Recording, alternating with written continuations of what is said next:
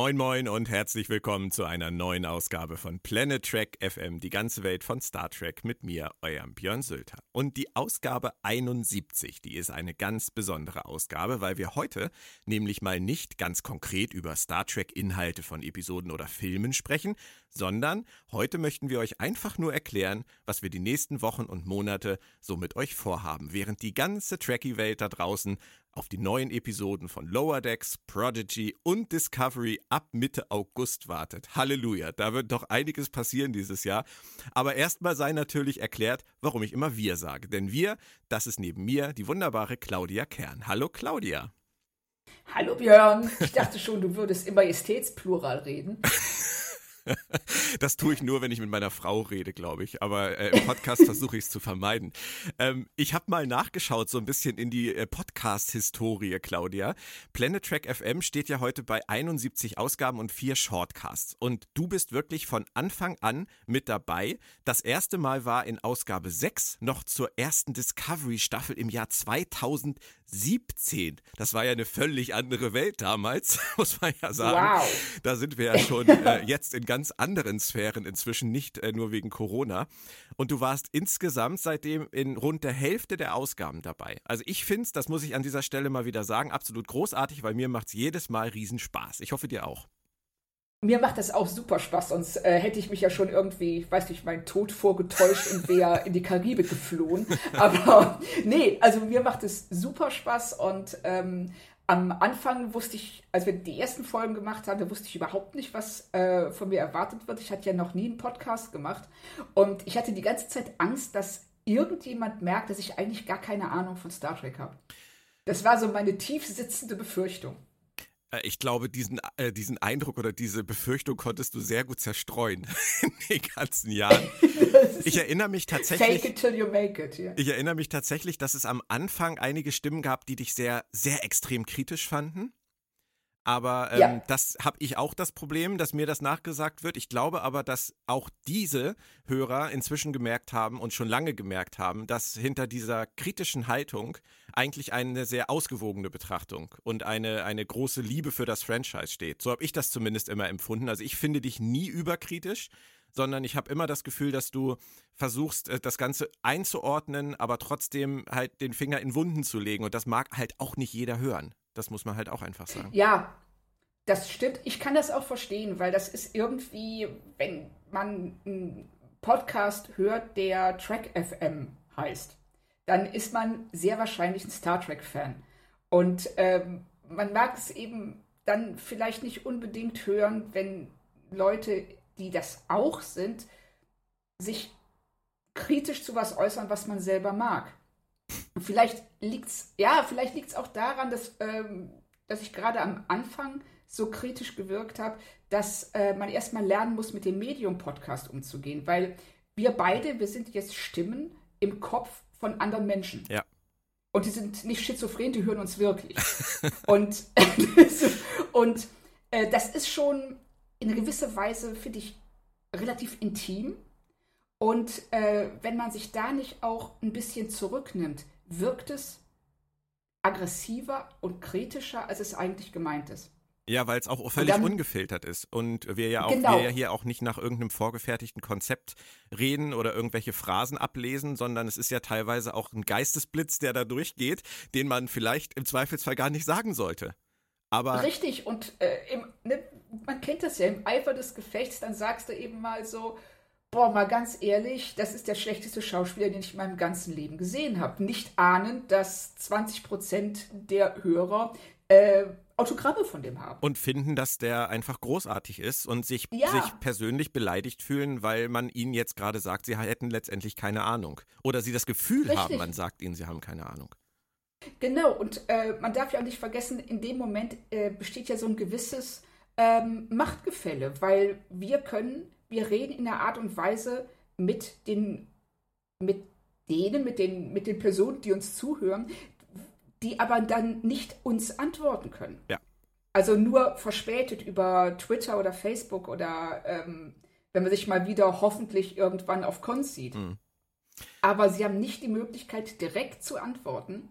Und deshalb finde ich es ganz wichtig, dass man dann auch eine, eine Sache aus mehreren Perspektiven betrachtet, um eben nicht über andere Meinungen drüber wegzubratzen, mhm. sondern wenn ich sage, ich finde die schauspielerische Leistung von X in Szene Y nicht so toll, aber ich fand ihn in bla bla bla gut, dann funktioniert das ja auch. Du musst ja nicht lügen. Also du solltest nicht lügen, weil das merkt man. Und letztendlich dieses gefühlte oder empfundene Machtgefälle ähm, trägt ja überhaupt nicht dazu bei, dass eine Meinung wichtiger ist als die andere. Das muss man ja halt Richtig. auch immer im Hinterkopf behalten. Wir sind auch nur eine Richtig. ganz subjektive Perspektive. Du für dich, ich genau. für mich, wir für uns.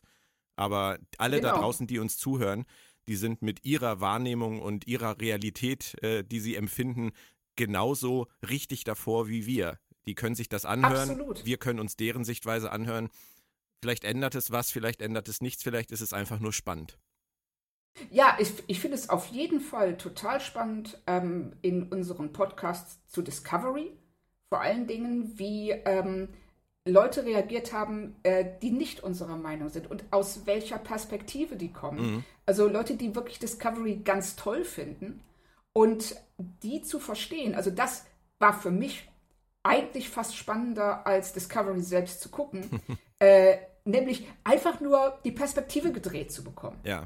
Und sagen so, hey, ich habe es so und so gesehen, aber man kann es auch aus einem völlig anderen Blickwinkel betrachten und dann funktioniert die Szene tatsächlich. Ich muss sie immer noch nicht gut finden deshalb, aber ich kann dann wenigstens verstehen, warum jemand anders sie gut findet. Und das ist, ähm, finde ich, somit eine der interessantesten Dinge, die äh, mir bei dem Podcast hier passiert ist. Ja das Medium hat da auf jeden Fall sehr gute Arbeit schon geleistet. Also ich finde, da, man kommt dadurch auch jetzt gerade in Pandemiezeiten immer noch sehr gut ins Gespräch, auch wenn es nur äh, über Social Media ist.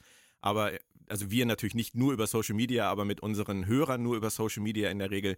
Aber auch das ist ja eine Form, das Fandom in irgendeiner Form zusammenzuhalten, die durch Podcasts meiner Meinung nach ganz gut funktioniert. Was, Absolut. was aber diese dreieinhalb Jahre natürlich total geprägt hat, und das hast du jetzt auch schon angesprochen, ist, dass wir halt ausschließlich eigentlich über New Track sprechen. Gerade wir beiden, also ich habe natürlich mit Moritz hier im Podcast zum Beispiel auch über Star Trek Enterprise in vier sehr langen Podcasts gesprochen. Aber wir beide sprechen eigentlich nur über Discovery, Picard, Lower Decks und andere neue Projekte, obwohl wir beide nicht nur vom Alter her, sondern auch von unserer Track-Sozialisation mit klassischem Star Trek aufgewachsen sind. Und Dabei ist uns beiden letztendlich etwas aufgefallen und da kommen wir jetzt zu dem Punkt, um den wir jetzt seit acht Minuten drum herum reden. Wir bemühen uns immer um Fairness. Das haben wir gerade schon versucht zu sagen, aber natürlich haben wir beide, Claudia, regelmäßig unsere Problemchen mit der Art und Weise, wie die Macher von New Track aktuell ihre Serien erzählen. Auch wenn wir eine da ausnehmen. Welche? Ja, Lower Decks selbstverständlich. ja, aber bei den anderen ist es ein Muster, was immer weiter ähm, sich fortgesetzt hat über die Jahre. Kann man das so sagen? Mm, ja, ich denke schon. Also wir haben in jedem Fall ähm, fast ausschließlich über New Track gesprochen, obwohl unsere Wurzeln in Old Track liegen, ja. wenn man es so bezeichnen will. Und ähm, New Track ja auch aus Old Track irgendwo geboren wurde und sich auch ständig rückbezieht darauf. Ja. Nicht immer ganz so erfolgreich, aber die sitten sich ihrer Geschichte schon bewusst und sie sind auch, ja, ich sag mal, stolz auf ihre Geschichte. Und wo wir dann halt fast manchmal in unserer Argumentation klingen wie unsere eigenen Großeltern, Claudia, ist, wenn wir zum Beispiel sowas sagen wie, ach Mensch, weißt du noch damals bei Deep Space Nine, da haben sie das aber besser gelöst, oder? Und dann nickt die Claudia Kern oder der Björn Sölter und sagt, ja, das sehe ich ganz genauso. Und wir freuen uns darüber, dass wir den Old Track, dem, den Old Track mal wieder preisen konnten. Ähm, das ist aber gar nicht beabsichtigt, oder? Äh, nein, es ist es bleibt nicht aus. Also ich verweigere mich dem Wort Nostalgie, weil ich das, äh, weil ich Nostalgie per se ganz furchtbar finde. Ähm, aber, nein, nicht aber, sondern gleichzeitig ist es natürlich so, dass man aus einer Entfernung von, ich sag mal, bei äh, Deep Space Nine fast 30 Jahren und bei ähm, TNG und Classic noch länger, bestimmte Dinge nicht mehr so realistisch sieht, wie man sie vielleicht aus ja, vielleicht sehen würde, wenn man die Folgen noch einmal sich angucken würde. Mhm. Um es mal so zu sagen. Einige haben jetzt bestimmt schon verstanden, es geht hier in gewisser Weise um Deep Space Nine. Deswegen erstmal die Frage an dich, Claudia. Wofür steht Deep Space Nine aus der Erinnerung für dich denn? Äh, für die Star Trek-Serie, die den spektakulärsten, die, die die spektakulärste Kehrtwende hingelegt hat, die ich im ganzen Franchise bisher gesehen habe. Und zwar im Positiven. Nach einer in meiner Erinnerung sehr schwachen Auftaktstaffel und nicht wesentlich besseren zweiten ja, Staffel, äh, wurde es dann eben doch viel, viel besser und die Serie fand zu sich. Und das tatsächlich vom Staffelfinale von einer Folge zur nächsten praktisch, oder von einem Staffelende zum Staffelauftakt drehte sich alles und ähm, ich war auf einmal total begeistert. Es wurde die vielleicht beste Star Trek-Serie bisher. Und da gehe ich halt zumindest, was den letzten Teil angeht, mit. Auch bei der, bei der schwächeren zweiten Staffel aus der Erinnerung. Auch nur aus der Erinnerung gehe ich da auch mit. Bei der schwachen ersten gehe ich tatsächlich nicht mit, aber das ist ja etwas, was man vielleicht auch mal abprüfen kann in Zukunft. Wann hast du die Serie denn das letzte Mal komplett gesehen? Ähm, bei der Erstausstrahlung, um ehrlich zu sein. Wow. Wow. das ist jetzt. Wir erinnern uns. Also, ja, genau. Ich fühle mich jetzt so ein bisschen, als, ähm, als ob ich gesagt hätte, so, ähm, als hättest du gesagt, wer ist dein Lieblingskapitän? Und ich, und, und ich hätte gesagt, Captain, was ist denn Captain? So, ich habe doch keine Ahnung. Weißt du? Ja. So dieser nein, Gedanke, nein, nein. wie kann man von, behaupten, von Star Trek Ahnung zu haben, wenn man Deep Space Nine nur bei der Erstausstrahlung gesehen hat. Aber ich habe natürlich einzelne Folgen immer mal wieder gesehen, aber die komplette Serie nicht. Aber ich glaube, das geht den meisten so. Also äh, klar, es ich, gibt. Ich weiß es nicht. Würde mich mal interessieren, ob äh, Leute nicht wirklich so, ob es Leute gibt, die sagen so, ey, einmal im Jahr mache ich eine Deep Space Nine Session oder eine ähm, TNG Session und gucke nochmal die ganze Serie durch. Es würde mich wirklich mal interessieren, ob Leute ähm, öfter das komplette ja, Franchise nochmal gucken. Boah, es ist inzwischen eine ganz schöne Masse. Aber auch das kann in den Kommentaren ja gerne mal beantwortet werden. Also bei mir ist es so, ich habe es auch bei der Erstausstrahlung damals gesehen. Ähm, ja. Habe es dann ähm, irgendwann auf den englischen VHS-Kassetten nochmal gesehen. Also ich habe es zuerst im deutschen Fernsehen gesehen, dann auf englischen VHS-Kassetten parallel. Und dann ja. habe ich es äh, ungefähr 2005 mag es gewesen sein, äh, mit meiner Frau zusammen nochmal komplett geguckt. Das war mein, oh, mein wow. erster und einziger großer Rewatch, aber auch ich habe natürlich seitdem und immer wieder ähm, viele, viele Einzelepisoden einfach mal geschaut. Aber ähm, also bei dir ist es dann jetzt 28 Jahre her von Start der Serie. bei mir, ähm, ja, bei mir sind es dann tatsächlich auch schon 16. Und wir sind ja beide in einem Alter, wo das Gedächtnis nachlässt. Also ich würde mal sagen, wir sind auf einer ähnlichen ähm, Erinnerungsstufe was das Thema angeht. Ja, könnte ich, also ich könnte es mir vorstellen, ähm, ich habe mir eben auch nochmal, bevor wir uns hier getroffen haben, ähm, einen äh, Episodenguide aufgerufen, einfach nur um zu gucken, an welche Folgen ich mich erinnere aus der ersten Staffel, nur anhand des Titels, also nicht ähm, nur eine Titelliste auf Wikipedia. Und ich, ich verbinde doch noch erstaunlich viel mit den Titeln. Das hat mich echt gewundert. Ja. Aber ich bin sehr, sehr gespannt, wie sich dieses Projekt, was wir ja jetzt äh, noch gar nicht erklärt haben, immer noch nicht erklärt Nein. haben, seit mittlerweile fast 15 Minuten. Dann tun wir das doch jetzt einfach mal. Ja, hau rein.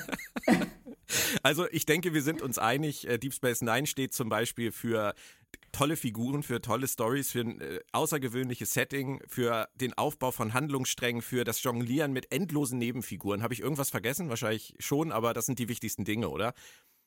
Finde ich auch. Und die Frage, die wir uns. Und? und? Ja, und für die erste Star Trek-Serie, in der Religion eine Rolle spielt. Richtig, richtig.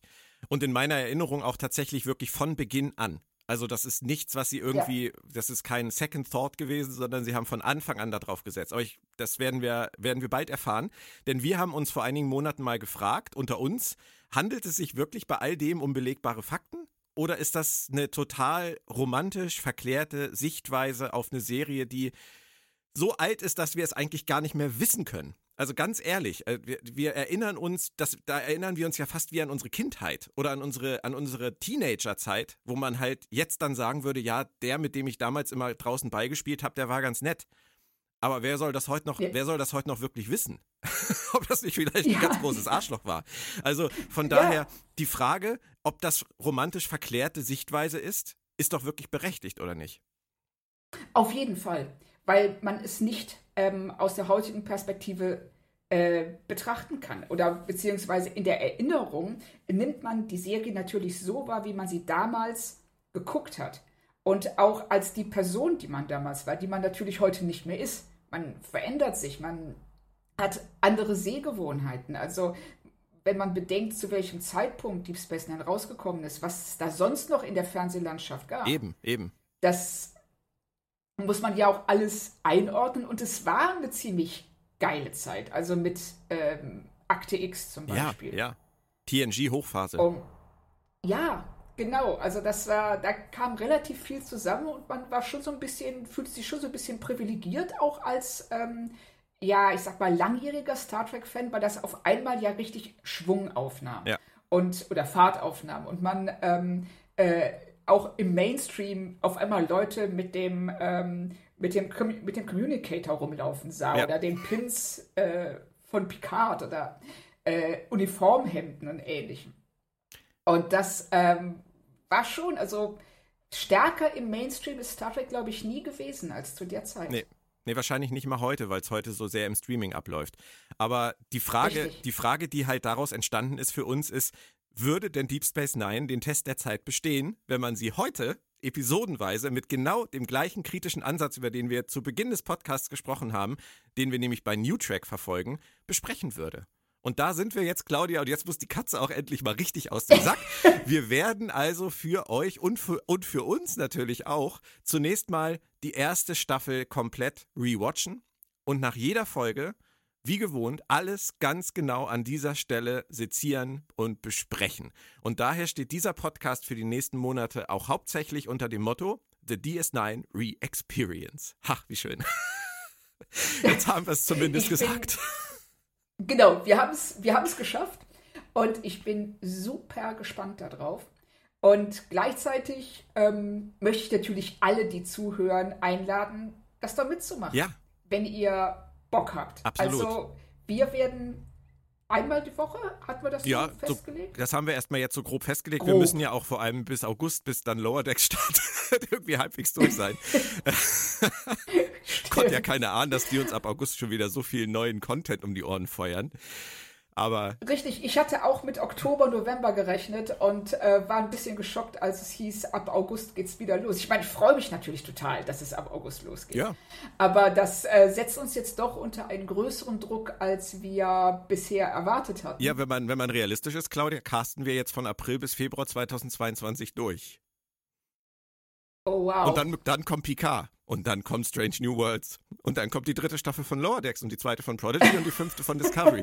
Also. Vielleicht haben wir ja Glück und vorher schlägt ein Asteroid auf der Erde ein.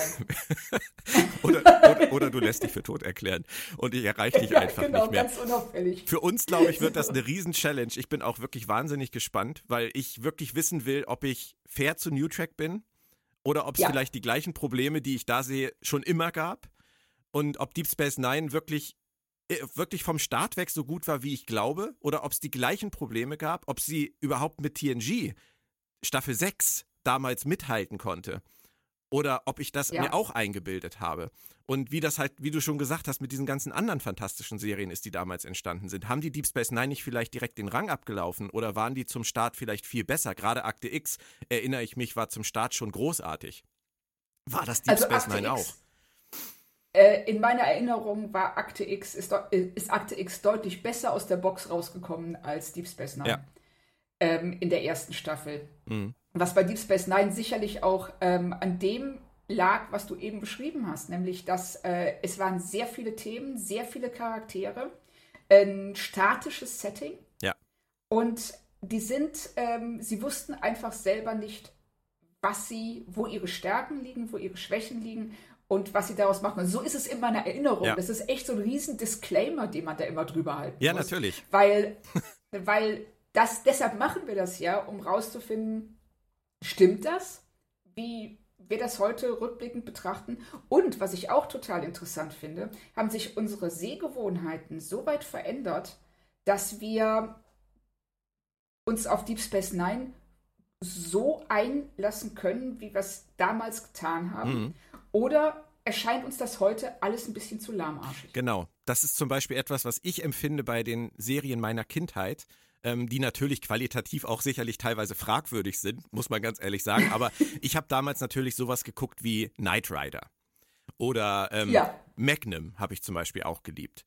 Aber das sind halt Sachen, ähm, wenn du da heute reinguckst, also Magnum ist besser gealtert als Knight Rider, aber da sind die Sehgewohnheiten ja. halt wirklich so extrem anders geworden, dass ich also niemals auf die Idee kommen würde, mir heute neun Staffeln Magnum anzugucken. Nein, das wäre, also ich würde es auch ähm, als fast unerträglich bezeichnen, das zu versuchen. Ja. Auf der anderen Seite habe ich ähm, jetzt letztens nochmal äh, die Doctor Who Re-Experience und habe mir also tatsächlich die ersten sechs Staffeln, also wir reden hier von denen, die ähm, in den 60er Jahren gelaufen sind, okay. angesehen und das ist schon teilweise echt brutal.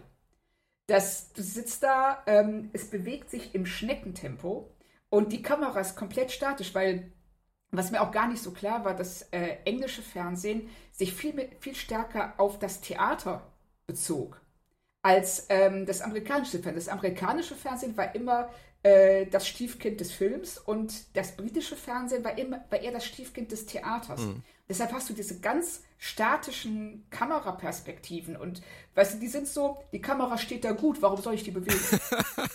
und, so, und dann hast du ganze Szenen, die nur aus einem Blickwinkel gefilmt werden. Wenn du das heute guckst, ähm, es ist so gewöhnungsbedürftig. Und ich habe tatsächlich bei Doctor Who, habe ich drei, vier Folgen gebraucht, um da wieder reinzukommen. Aber dann funktioniert es schon. Also ja. abgesehen von ein paar Folgen, die, äh, die wirklich heftig sind. Also die, ähm, die äh, Steinzeitmenschen-Folge, die zu ungefähr 50 Prozent nur aus U- und A-Lauten besteht, die war schon heftig. Aber andere Sachen, wie die erste, der erste Auftritt der Daleks, die, die, funktionieren auch heute noch. Aber man braucht einen Moment, um sich darauf einzulassen. Mhm. Und deshalb glaube ich, dass unsere, äh, unser Einstieg in Deep Space Nine vielleicht schwierig sein wird, aber dass wir relativ schnell auch wieder Kontakt zu diesen Sehgewohnheiten kriegen und ähm, uns damit arrangieren in irgendeiner Weise oder das vielleicht sogar schön finden, wer weiß. Ich habe also ich habe Deep Space Nine ja immer als sehr episch empfunden und das wird natürlich interessant sein, ob ich das ob ich das heute noch so sagen kann. Aber wir wir dürfen das Alter der Serie fast 30 Jahre dürfen wir nicht wirklich einkalkulieren. Oder Claudia, wir können jetzt nicht sagen, ähm, wir können auf der einen Seite nicht sagen, wir verzeihen der Serie das, weil sie 30 Jahre alt ist. Wir dürfen auf der anderen Seite aber auch nicht sagen, wir ver verdammen sie dafür, weil sie nicht mehr so aktuell aussieht wie jetzt heutzutage. Es geht beides nicht letztendlich, oder? Richtig, das wird eine interessante Gratwanderung, weil du kannst ja nicht für dein Gehirn die Zeit zurückdrehen. Du kannst es ja nicht so sehen, wie du es, äh, wie du die Serie vor 25, 30 Jahren gesehen hast. Du musst aber wie mein Geschichtslehrer immer sagte, sie in den gesamthistorischen Kontext einordnen ja. und sie praktisch als das sehen, was sie damals war. Und da muss man dann schon, denke ich, bestimmte Dinge verzeihen, also gerade was äh, äh, Schnitttechnik und äh, Spezialeffekte angeht. Ja. Ähm, die kann man natürlich nicht aus heutiger Perspektive betrachten. War, was allerdings äh, Geschichten und schauspielerische Leistung angeht, da sollte man schon ähm, das auch aus heutiger Sicht, also die müssen einfach funktionieren. Ja. Und da ist es egal, ob so eine Serie 70 Jahre alt ist, 30 Jahre oder ein Jahr. Und das ist genau der Punkt. Ich habe äh, letztens wieder The City on the Edge of Forever geguckt aus der Classic-Serie. Oh. Und ähm, da ist ja. mir halt einfach wieder aufgegangen, wenn du Qualität hast, dann bleibt das auch 55 Jahre später noch Qualität. Ähm, weil so sehr diese Serie natürlich in den 60ern verhaftet ist, von der Machart, teilweise von den Dialogen, da sind Dinge drin, die sind einfach ein bisschen merkwürdig so ähm, gemacht, wenn zum Beispiel Uhura zu ihr zum Captain sagt, ich habe Angst, Captain. Das, ist, das kannst du heute so nicht mehr bringen. In dem, in dem Sinne, das war halt damals das Frauenbild, was da immer noch reingespielt hat. Aber trotzdem, die Story von City on the Edge of Forever, die Message, und auch die Leistung von, von William Shatner, von DeForest Kelly, von Joan Collins. Ich finde das Ja. auch nach 55 Jahren noch grandios und ich möchte jetzt einfach wissen, ob Deep Space Nine zumindest zum Großteil diesen Test auch jetzt heute noch nach fast 30 Jahren bestehen kann. Also da bin ich auch sehr gespannt drauf. Ich glaube, dass es ähm, wie bei Classic Track auch sein wird, ein Ja und Nein. Mhm. Manches funktioniert, manches funktioniert nicht. Zum Beispiel, was du zum Frauenbild sagst. Ich habe letztens noch mal äh, auch äh, aus TOS Charlie X gesehen. Ja. Und da gibt es eine, eine Szene, in der Charlie, der ja als Teenager, ähm, der sein ganzes Leben lang allein verbracht hat und ähm, eben jetzt auf die Enterprise kommt und eine soziale Prägung erfahren soll, äh, Janice Rand auf den Hintern schlägt. und, und das ist so, aber, nee, Moment. Ähm, was dann passiert ist, sie dreht sich um zu ihm, sagt so, ey, das geht so nicht. Geht dann zu Kirk und sagt, pass mal auf, der hat mir, Charlie hat mir eben auf den Hintern geschlagen, das geht nicht. Und Kirk sagt nicht irgendwie, äh, ach komm, stell dich nicht so an, sondern er sagt, du hast recht, das geht nicht. Und geht dann zu Charlie, um ihm zu sagen, so kannst du mit Frauen nicht umgehen. Okay. Und das ist, finde ich, für die Zeit, äh, gerade als Gegenbeispiel zu deiner Uhura-Bemerkung, Mhm. echt bemerkenswert. Ja, und auf der anderen Seite wurde in The Cage damals ähm, Number One direkt in der ersten Szene abqualifiziert. So wir, wir Ja. setzen hier jetzt einen ersten Offizier, einen weiblichen ersten Offizier an, aber müssen gleich in der ersten Szene dem Publikum erklären, dass das eigentlich zum Grinsen ist. Ne? Ja, genau. Das ist, und das ist dieses Also Hit and Miss, was du eben angesprochen hast. Genau, genau, das meine ich. Also manche Sachen werden funktionieren, andere nicht. Ähm, und ich bin echt gespannt, ähm, was davon heute noch ähm, ja, auf eigenen Füßen stehen kann Mhm. und äh, was so ein bisschen Risse bekommen hat. Wenn du auf den Episoden-Guide der ersten Staffel schaust, du hast vorhin angesprochen, du hast es getan, ähm, Ja. würdest du sagen, diese Episoden sind Hit gewesen, diese sind Miss gewesen? Kannst du da ein paar nennen? Einfach nur mal so ins Blaue, wir werden das dann abprüfen im Verlauf dieses Casts. Äh, ja, also äh, ganz, ganz schlecht in Erinnerung habe ich äh, Babel. mm, mm. Ganz furchtbar. S- Ne, sehr gut in Erinnerung habe ich Duet. Ja, ja. Der undurchschaubare. Ähm, ah, Dankeschön. Immer Ähm, fürs deutsche Publikum wichtig, dass der Titel erklärt, worauf man achten soll. ja. Das ist so. Schön ist auch, wenn sie im Titel schon spoilern, wie bei, äh, wie bei Classic, äh, Horta rettet ihre Kinder. Ja, oder bei, bei Whis Auch auch Deep Space. Nine Whispers, O'Briens Identität. Ausrufezeichen, Ausrufezeichen, Oh. Ausrufezeichen. Nein, die Ausrufezeichen habe ich mir ausgedacht, aber trotzdem, von Ja. Anfang an weißt du ganz genau, du musst ihn mit Argusaugen beäugen, den guten O'Brien. Richtig, da stimmt was nicht. Okay, ähm, ja. Dann die, äh, das, das Staffelfinale war, glaube ich, nicht schlecht. Mhm. Ähm, Sehr religiös angehaucht. Prophets. Genau, richtig. Und äh, ganz furchtbar fand ich, ähm, wie war das noch? The Passenger. Oh, okay. Ja, da, die habe ich gar nicht so richtig in Erinnerung. Ich weiß ungefähr, was da passiert, aber die habe ich nicht negativ in Erinnerung. Ja, da, die habe ich, ähm, aber vielleicht irre ich mich auch. Und wie war es denn bei dir? Was äh, war denn deine Ich bezeichne, also ich bezeichne bis heute Emissary als den besten Star Trek Pilotfilm. Und ich bin sehr, Emissary war toll. Ich, ich bin sehr gespannt, was ich da heute drüber denke. Ähm, ich fand es grundsätzlich auch gut. Sie haben, glaube ich, damals sehr, sehr politisch angefangen, auch mit dieser Fa Folge Past Prologue, mit der zweiten, über diese Konmar und diesen Terroristen. Das war zwar sehr generisch in meiner Erinnerung, aber es war halt gleich dieses Ja. Bajor-Terrorismus-Thema. Und ähm, Babel fand ich ganz schlimm, das weiß ich. Ich fand auch die Q-Folge damals ganz furchtbar. Ähm, oh ja, stimmt. was ich noch positiv in Erinnerung habe, ist Captive Pursuit. Das war Tosk, der Gejagte, mit dem ersten Besucher aus dem ja, ja, ja. Gamma-Quadranten. ähm, ganz, ganz toll. Ansonsten erinnere ich aus dieser Staffel viel Mittelmaß. Also so, äh, gerade so in der Mitte der Staffel, glaube ich, viel Füll, Füllmaterial. Und ähm, dann kam noch eine mit einem Bajoraner, der seinen Mond nicht verlassen wollte, auch im deutschen Titel gut erklärt, Malibox Mond, Progress. Storyteller ist das. Nee, nee, Progress, Progress, genau. genau. Oh ja, stimmt. Richtig, die war auch gut. Storyteller war schlecht, das weiß ich noch. Ja, das war, das war die mit O'Brien und, und Begier, die auf dem Planeten diese, dieses Märchen immer erzählen müssen, damit dieses Wolkenwesen verschwindet. Ja, genau. Das war ein bisschen, ein bisschen sehr Fantasy damals. Aber wie gesagt, das ist alles. Wenn wir das jetzt sagen, klingt das so, als hätten wir es gestern geguckt. Ist es nicht. Es ist wirklich, es ist zwischen 20 und 30 Jahre her. Und ähm, ich werde, also ach so, und dann erinnere ich mich noch daran, dass ich ganz schlimm fand, diese Meuterei-Folge gegen Ende der Staffel, wo, wo wir glauben sollten, dass die ganze Crew gegen Cisco, glaube ich, meutert. Dramatis Oh. Personae. Ähm, Ja, genau, richtig. aber wie gesagt, wir wissen es nicht, das ist auch nur mein Gefühl. Und beim Rest würde ich dir mit recht geben.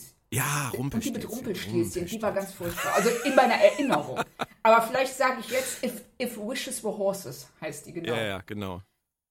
Vielleicht sage ich heute, boah, tollste Star Trek-Folge, die ich je gesehen habe. Ich glaub's nicht, aber wir werden sehen. Hast du ein bisschen Angst vor der ganzen Sache? Ich habe ein bisschen Angst vor der Länge. Vor den sieben Staffeln, A20 Folgen. Das ist schon ein bisschen hart. Claudia, wir haben in den nächsten Jahren bis 2027 haben wir New Track durchgeplant von Alex Kurtzman und seinem Secret Hideout Team. Ähm, was Ja. soll, wir kommen aus der Nummer eh nicht raus. Also sollten wir zumindest nebenbei auch noch ein bisschen was machen, was äh, uns in Erinnerung schwelgen lässt. Von daher, ähm, es bringt eh nichts. Wir, wir brauchen uns äh, nicht, wir brauchen uns nicht rauswinden, außer, außer Tod erklären wird dir nichts helfen. Von daher, Vanuatu soll sehr schön sein zu dieser Jahreszeit. äh, Guarma auch. Jane Smith. Wenn, wenn auf Guarma nicht gerade Bürgerkrieg ist. Ich weiß nicht, ob du Red Dead Redemption kennst, aber da mussten sie mal kurz ja, aber selbstverständlich. Don't go to Guarma. Why not? Ah, forget it. genau. ähm, okay, dann, ich muss sagen, ich habe auch ein bisschen Angst. Also für mich ist Deep Space Nine wirklich eine Liebesbeziehung. Ähm, ich habe ähm, ich hab das damals bei, bei meinem Es lebe Star Trek Buch, habe ich das so geschrieben, dass jeder in seinem Leben ähm, so eine Art von Greatest Hits hat. Und das bezieht sich nicht nur auf Musik, sondern das bezieht sich bei mir halt auch auf Bücher, auf Filme, auf Serien, auf, auf Menschen. Und ein ganz, ganz wichtiger Teil meiner Greatest Hits, und da kriege ich schon wieder Gänsehaut, wenn ich das nur sage, ist halt einfach Deep Space Nine. Und wenn, wenn Ja. ich an Vic Fontaine denke und This One's from the Heart, dann ist das genau das, was ich für Deep Space Nine empfinde. Und wenn das sich Ja. jetzt rausstellen sollte in den nächsten Wochen, Monaten, Jahren, ähm, dass die Serie halt einfach äh, ja in ihrer Zeit für mich als junger Mensch letztendlich funktioniert hat, aber heute ich sagen muss, boah, da ist auch viel, viel Kram dabei, der nicht besser ist qualitativ als das, was New Track seit 2017 macht, könnte das ein harter Schlag sein. Aber vielleicht auch heilsam und vielleicht auch therapeutisch und mir vielleicht auch helfen, New Track anders wertzuschätzen. Ich weiß es nicht. Das, das wollte ich gerade sagen. Vielleicht ähm, hilft es einem, äh, der Blick in die Vergangenheit auch die Gegenwart besser einzuschätzen oder anders einzuschätzen. Mhm.